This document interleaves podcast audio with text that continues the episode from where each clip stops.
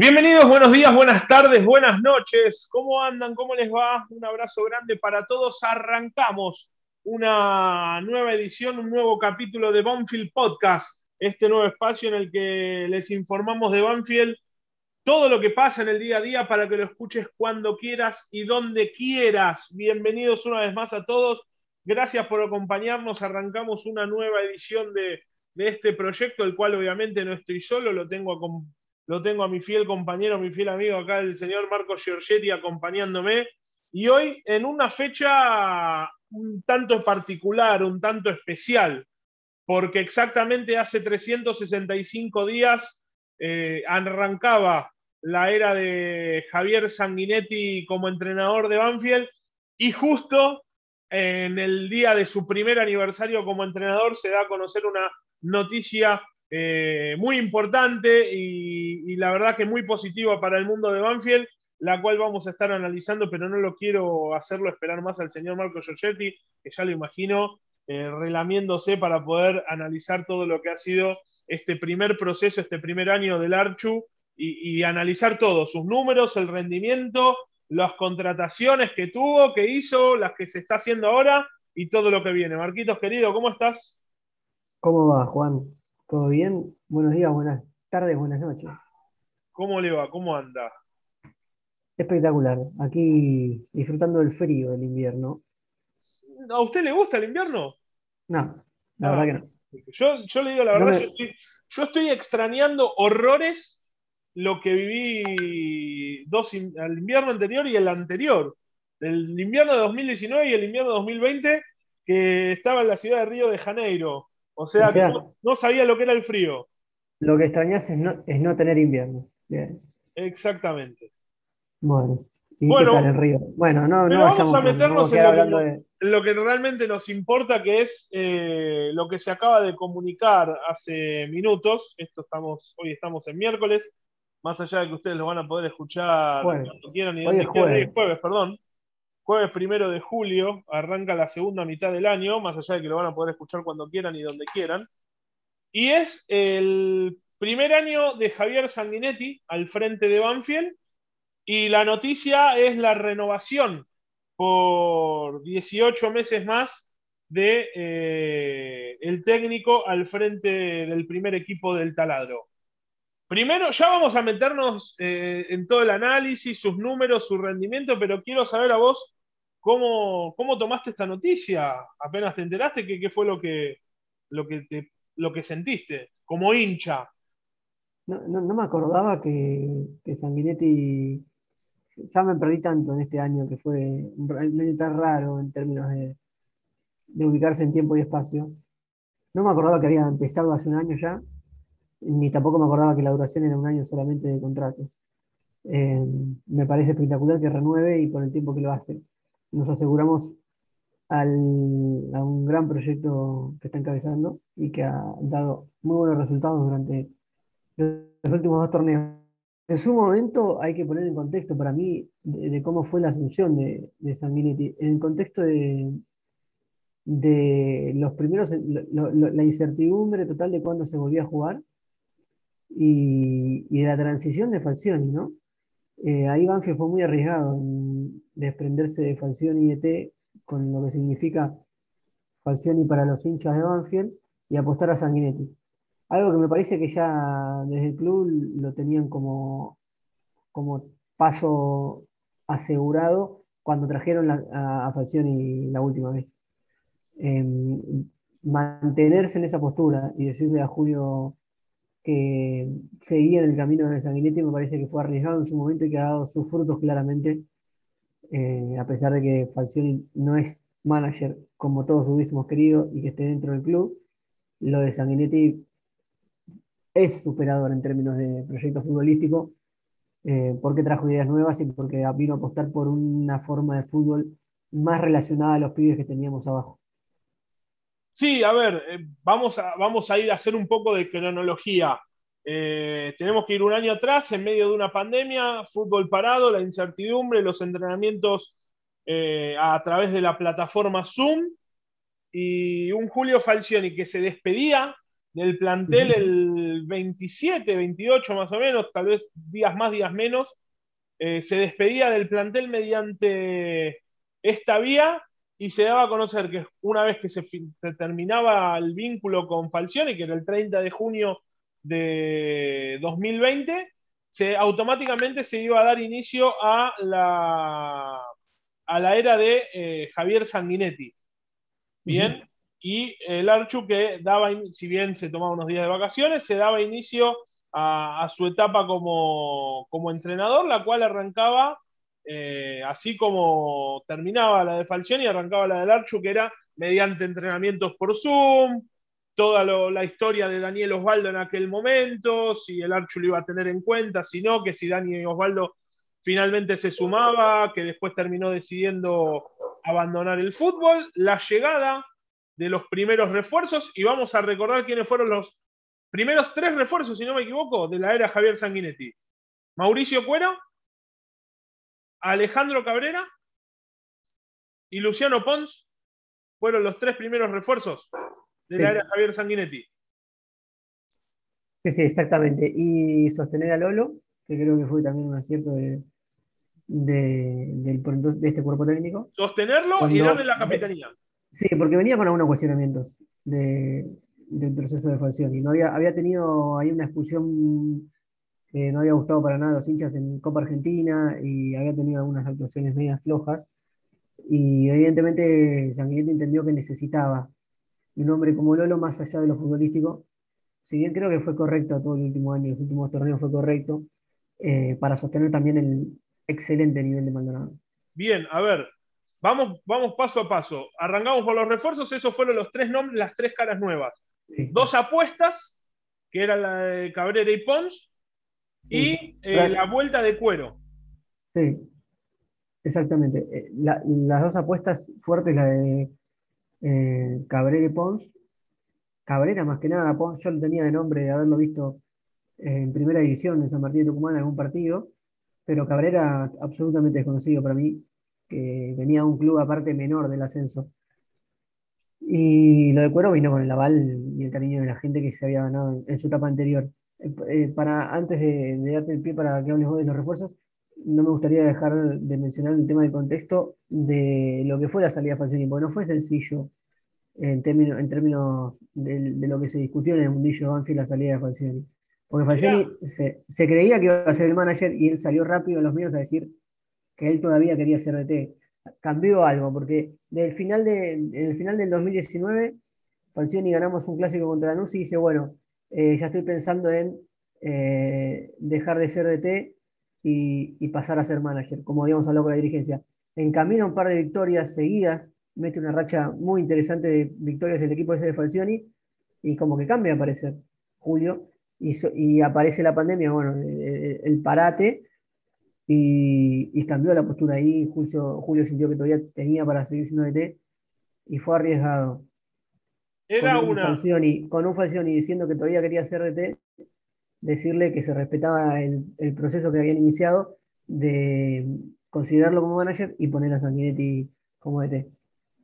Era una apuesta, eh, una decisión importante, una apuesta importante porque dejaba ir o, le ponía fin al ciclo del técnico más importante de la historia de, Banfield, que es Falcioni, y vos tenías que traer a alguien que tuviese la espalda suficiente como para soportar eso. Y creo que la elección fue la más correcta de todas, la de darle a Sanguinetti, el eterno capitán, el jugador con más presencias eh, con la camiseta de Banfield, eh, darle esa, esa posibilidad que la venía a ver, si bien él no lo manifestaba y siempre era cauto a la hora de hablar de ese tema, él se moría de ganas de tener esta posibilidad. Y, dejó claro. Yo creo, que él vuelve al cuerpo técnico francés porque sabía que estaba esta posibilidad, si no, no volvía. porque recordemos que ya estaban separados, digamos, los caminos. Sí, él, venía. Sanguinetti ya era de, T. Sanguinetti venía de eh, terminar su etapa en Paraguay tras su desvinculación de Sol de América. Sí. Él tenía obviamente un cuerpo técnico armado, con Néstor Lotártaro como ayudante de campo, eh, creo que Lugercio, uno de los profes, también estaba con él. Eh, el otro ayudante que hoy tiene también lo mismo. Eh, obviamente ahí en ese parate sin duda que, a ver, Néstor Lotártaro se, se va porque le da la posibilidad de, sumarse al cuerpo técnico de, Reinaldo Rueda, el actual entrenador de Colombia, que en ese momento fue para Chile. Y, él, bueno, Sanguinetti vio esta posibilidad y seguramente sabía que lo hacía con, la convicción de que su chance en Banfield estaba cerca.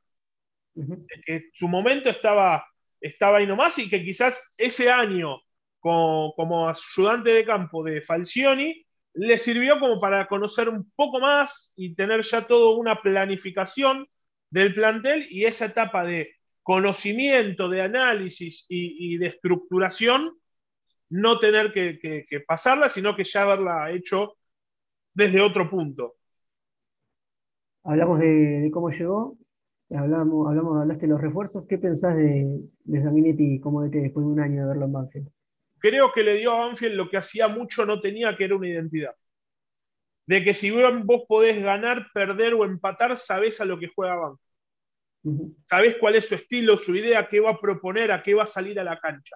Algo que hacía mucho no, no se veía con un técnico de Banfield. Y, no solo, a ver, y, apostó, porque vamos a repasar esto. Si bien apostó a dos nombres desconocidos que, entraron como recambio y que aprovecharon esos seis meses como para adaptarse a, la primera división, le dio la confianza y la titularidad a Coronel, apostó por Pallero y Galopo eh, como titulares indiscutidos, afianzó a Jorge Rodríguez como mediocampista central, le dio la confianza a Agustín Fontana en ese momento de ser el 9 de Banfield y apostó por un nombre al que quizás muchos tenían dudas en ese momento, como era el de Fabián Bordagaray. Estamos hablando del 11 titular de la Copa Diego Armando Maradona. Arboleda, Coronel Maldonado, Lolo y Bravo, Galopo, Corcho Rodríguez y Pallero, Pallero, Corcho Rodríguez, Galopo, como más le guste. Cuero en un nivel extraordinario hasta la lesión con River. Fontana y Bordagaray. ese, era un equipo eh, disruptivo para lo que venía jugando Banfield, porque salir con tres puntas después de, lo que proponía Falcioni era un cambio importante.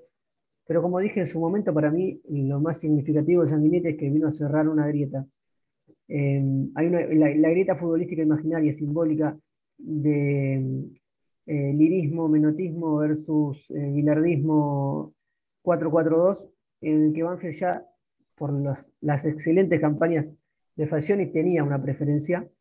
Sanguinetti vino a ser una tercera vía, eh, eh, el, técnico peronista de la historia de Banfield. Va a ser, como ya lo dije en su momento. Lo dijo en su momento, lo dijo en el primer capítulo. Exacto, un DT pragmático que vino a, a tener eh, ideas modernas dentro del mismo esquema, quizás em, ordenado eh, tácticamente que proponía Falcioni. Y, agregó una, una, cuotita de modernidad al orden táctico de Falcioni, y eso amalgamó muy bien con los jóvenes y con, creo, la manera en que se juegan divisiones inferiores en Banfield y que no se casa con ninguno porque cuando Cuero bajó su rendimiento lo mandó al banco y le dio la posibilidad a Juan Álvarez, porque cuando Bordagaray no, no empezó a rendir como lo hizo en la Copa Diego Armando Maradona, también lo mandó al banco de suplentes, porque cuando muchos pensaban que como Ursi era el jugador a vender y tenía que ser titular, él le dijo, hasta que no levantes el nivel, conmigo no vas a ser titular, y lo fue llevando de a poco, porque le dio la confianza a Pons cuando quizás no estaba rindiendo y después empezó a meter goles, porque lo bancó a Lolo más allá de las críticas y le dio la cinta de capitán, y porque no se casa con un sistema táctico, porque empezó con un 4-3-3, pero que cuando tuvo que cambiar por cuestiones de, de complicar al rival, como es el claro ejemplo con River, lo hizo, cambió eh, para el famoso 5-3-2 porque no, no salió a llorar en, el térmico, en términos futboleros, futbolísticos, no salió a llorar cuando tuvo eh, la ola de contagios de COVID y tuvo que apostar por los pibes. Él igual con los pibes fue, salió y sabiendo que le podía salir mal, pero le puso el pecho a las balas y porque tiene claro lo que quiere y tiene claro a lo que pretende que su equipo haga. Y creo que eso es importantísimo. Creo que lo dijiste todo, ¿eh? Eh, muy, muy resumido y muy, muy concreto el análisis de todo lo que fue este proceso. Y obviamente esto, es, todo esto que, decís dispara en que muchos jugadores mm, surgidos del club, que, que son del club, eh, que parecía que, no terminaban de arrancar, explotaron todos juntos al mismo tiempo. Algo pasó, hubo de distintas generaciones, eh, Payero tiene una edad, Calopo tiene otra, Coronel otra, Arboleda mismo que, que pasó todo lo que pasó en el medio, que fue suplente, que volvió a ser titular, todos como Maldonado, todos explotaron en simultáneo. Juan Álvarez. Juan Álvarez explotó claramente también en el último semestre. Todos explotaron al mismo tiempo. Algo pasó en la convivencia de este grupo, de este plantel y del cuerpo técnico, que evidentemente funcionó todo este tiempo. Y algo para remarcar dentro de esto que vos decís, así como que los chicos explotaron, los grandes del plantel en este primer año se alinearon a su idea más allá de los muchos o pocos minutos que tuviesen en cancha. Y me refiero a Jesús Dátolo y a Jonás Gutiérrez. Dos jugadores que uno imaginaría que tal vez en otra situación estarían en todos los medios diciendo yo quiero jugar, me quiero ir con este técnico no juego, eh, yo necesito tener minutos en cancha y ellos lo que querían era los, que el resultado deportivo para el equipo y si tenían que jugar un partido 10 minutos, lo jugaban. Si tenían que comer banco otro partido, se comían blanco. Y si tenían que salir como titulares y rendir, lo hacían. Y quedó demostrado en Jesús Dátolo cuando lo tuvo que hacer y que siguió siendo el capitán, más allá de que no era titular y que se alineó y que, él quería salir campeón con Banfield y que no le importaba si no tenía los minutos que podía llegar a tener, pero él quería salir campeón y se alineó a eso. Y Jonás Gutiérrez se alineó cuando las papas quemaron con la ola de COVID y le dijo, Jonás, te necesito como titular y rindió. Hoy, obviamente, Jonás Gutiérrez no está en el equipo, Jesús Dátolo sí, pero eh, no solo convenció a los chicos, sino también convenció a los más grandes. Y eso me parece eh, algo, hoy en el fútbol moderno, algo bastante complicado. En el fútbol argentino, multiplicarlo por un par de números. Sí, a ver, vamos a repasar eh, los, números hasta aquí de, Javier Sanguinetti en, en, esto, en este año, en estos dos campeonatos, tanto la Copa Diego Armando Maradona como la Copa de la Liga Profesional. 25 partidos dirigidos, 12 triunfos, 8 empates y apenas 5 derrotas, el 58,70% de los puntos obtenidos. Un subcampeonato, una clasificación a la Copa Sudamericana. Creo que los números hablan por sí solos y los logros también de que Sanguinetti ha sido la mejor elección. Exactamente. Vos lo resumiste perfectamente. Nos vamos con eh, una gran Copa Maradona. De no ser por el COVID, hubiésemos hecho otra buena Copa, esta última que pasó. y con una clasificación, exactamente, y con una clasificación a Copa Internacional nuevamente habrá que, pensar en volver a pelear por clasificación a Copas del torneo y mantener todo lo que se hizo hasta ahora.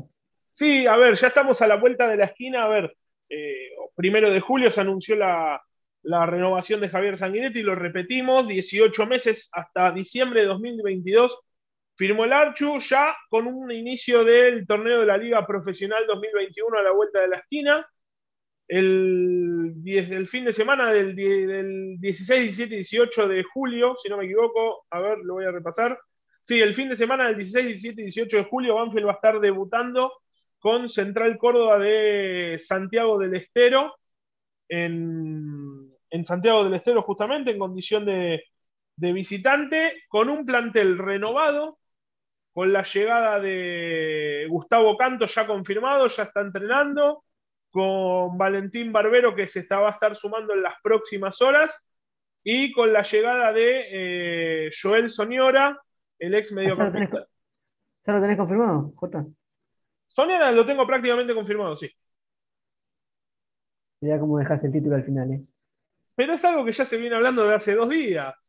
Muy bien. Y un Joel Soñora prácticamente confirmado en el que Banfield lo va le va a hacer un contrato de tres años. Sí. Y en el que ante cualquier posible venta, Banfield se queda con el 70% del monto. El jugador, llega con, el jugador llega con el pase en su poder, tras quedar libre de talleres de Córdoba, y va a firmar por tres temporadas con el taladro. Barbero lo hace a préstamo con cargo por 18 meses y con una opción de compra de 500 mil dólares. Una opción de compra barata. Algo accesible, bastante accesible. Y eh, Canto también lo hizo por 18 meses a préstamo con el pase en su poder. No tengo el monto si hay una opción de compra o no. No tengo el monto. Calculo que hay una opción, pero no tengo el monto. Eh, Barbero extendió su contrato hasta 2024 con Talleres de Córdoba y eh, está a préstamo en eh, el, refuerzo de Soñora es un refuerzo interesante. Sí, a ver, y, sigue marcando lo que apuesta Sanguinetti eh, desde que llegó al scouting, a buscar donde otros no lo hacen, a evaluar rendimientos y no nombres y a lo que le puedan llegar a brindar eh, dentro del equipo. Yo me acuerdo una nota que escuché hace mucho del Cholo Simeone, donde él hablaba del tema del scouting y, de evaluar y no quedarse tal vez con una primera impresión, porque él dijo, yo tal vez te iba a jugar contra el Celta de Vigo y me gustaba el 3 de Celta de Vigo, pero yo solamente lo veía 90 minutos. En cambio, lo que hace todo el trabajo del scouting es una evaluación mucho más completa y que tal vez puede o terminar tirando, por, tirando a la basura lo que yo pretendía o dándome la razón. Y me parece que eso apuesta a Banfield. A, evaluar, a mirar, a, razonar y a analizar todo un largo trayecto de lo que puede ser ese jugador a apuntar. Obviamente se le dan varios nombres y se termina definiendo uno. uno. Esto pasó con Canto, pasa con Barbero y pasa con Joel Señor. Pasó con Cabrera y pasó con Luciano Pons. Impecable. Me imagino que en los próximos días habrá alguna novedad. ¿Qué pensás? ¿Puede haber alguna algún imponderable, alguna noticia más? ¿O con esto Banfield ya se estaría quedando cómodo? Alexander Domínguez más no que sí. Si bien hace unos días hablábamos de que sí, hoy hablamos de que casi que no. Y yo estaría atento porque me, yo, yo olfateo algo para mí se está gestando algo y... Porque la gente debe pensar que esto es un pase de comedia, nosotros no hablamos eh, de estas cosas en privado. Entramos al Zoom así, me sigues. Sí, sí, yo te, llamo, yo te llamo, te, digo, grabamos y es más, esto dijimos acá, che, hablamos de la renovación de Sanguinetti. Y yo, te, eh, yo te pregunto porque soy hincha y me gusta saber y vos vas viendo en el aire a ver si me dices o no. Esperemos a la semana que viene tal vez la semana que viene tenemos que hacer, un capítulo bastante interesante. Bueno. Para repasar, para el encierre, ya para. Si no, tenés, si no tenés, eh, si no hay nada todavía para decir, esperaremos la semana que viene. Hasta la semana que viene esperemos. Eh, para ir cerrando, eh, aprovechando este capítulo, pensando en lo que se viene en estos 18 meses por delante de Javier Sanguinetti, el fixture del torneo 2021 del torneo de la Liga Profesional 2021. Primera fecha con Central Córdoba de visitante. En la segunda recibe a Boca. Viaja a Santa Fe para jugar con Unión en la tercera. Viaja al Bajo Flores para jugar con San Lorenzo en la cuarta. Recibe a Talleres de Córdoba en la quinta. Sexta fecha en el Diego Armando Maradona con Argentinos. Séptima con Estudiantes de local. A, Paraná en la octava para enfrentar a Patronato. Con Platense de local en la novena. Viajamos al cilindro de Avellaneda para jugar con Racing en la décima. Viene Rosario Central en la, décimo, en la, primera, en la undécima fecha, en la décimo primera. Décimo segunda a Varela para jugar con defensa. Nos visita Atlético Tucumán en la decimotercera fecha. El campeón Colón de Santa Fe en la decimocuarta. Vamos a la casa del campeón. Decimoquinta fecha con River en el Florencio Sola. Decimosexta, el clásico del sur con Lanús en Arias y Ramón Cabrero. O Ramón Cabrero, fecha, no me acuerdo cómo es la combinación. Fecha, 16, pero Arias Seguí, no sé cuál es la que cambió de nombre, pero era Arias Seguí. Sí, eh, le cambió el nombre, no importa, a la cubetera.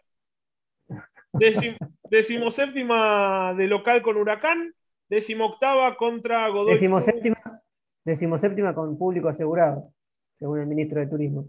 Bueno, ojalá, ojalá. Ojalá que con Huracán. A partir de octubre, a partir de octubre, a partir de octubre con público en las canchas, ¿eh? Ojalá que sea con la vuelta del, hincha ante Huracán. Decimoctava a Mendoza para enfrentar al Godoy Cruz de Sebastián Méndez. Decimonovena con Vélez de local. en la vigésimo fecha con Gimnasia Esgrima de La Plata en el Bosque. Vigésimo primera fecha con Aldo Civi de Mar del Plata de local. A Junín en la vigésimo segunda para enfrentar a Sarmiento. En la fecha 23 bien Independiente al Lencho. En la fecha 24, vamos a Rosario. ¿Nos hacemos el viajecito? Dale. Para Newell's y cierra la última fecha, fecha 25, Banfield Arsenal. Torneo largo, 25 fechas, todos contra todos. 25, 25 contra Arsenal, ¿en qué, en qué En el Lencho Sol. Definimos el, el torneo local, perfecto. Bien. Torneo largo, todos contra todos. Eh, sumatoria de puntos para el promedio, aunque no va a haber descensos.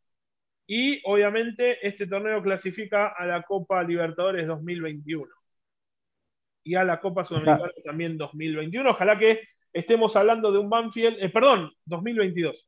Ojalá que estemos hablando de un Banfield que no pueda jugar la Copa Sudamericana 2022 porque va a jugar la Copa Libertadores 2022. Mi amigo, como siempre, le agradezco. Y bueno, estemos atentos a la semana que viene, quizás antes. Quizás tengamos ah, bueno. capítulo express. Bueno. Una importante noticia, pero vamos a esperar. Vos ya sabés cómo funciona esto. ¿eh? Levanto el tubo, el, como el teléfono de Batman, el teléfono rojo. Levanto el tubo, lo llamo y acá estamos. Le mando un abrazo, cuídese, saludos a la familia y para todos los que están del otro lado, gracias por acompañarnos en este ratito que tengan muy buenos días, buenas tardes, buenas noches, que terminen bien la semana y nos estamos encontrando en cualquier otro momento para seguir informándoles sobre el día a día de Banfield. Chau.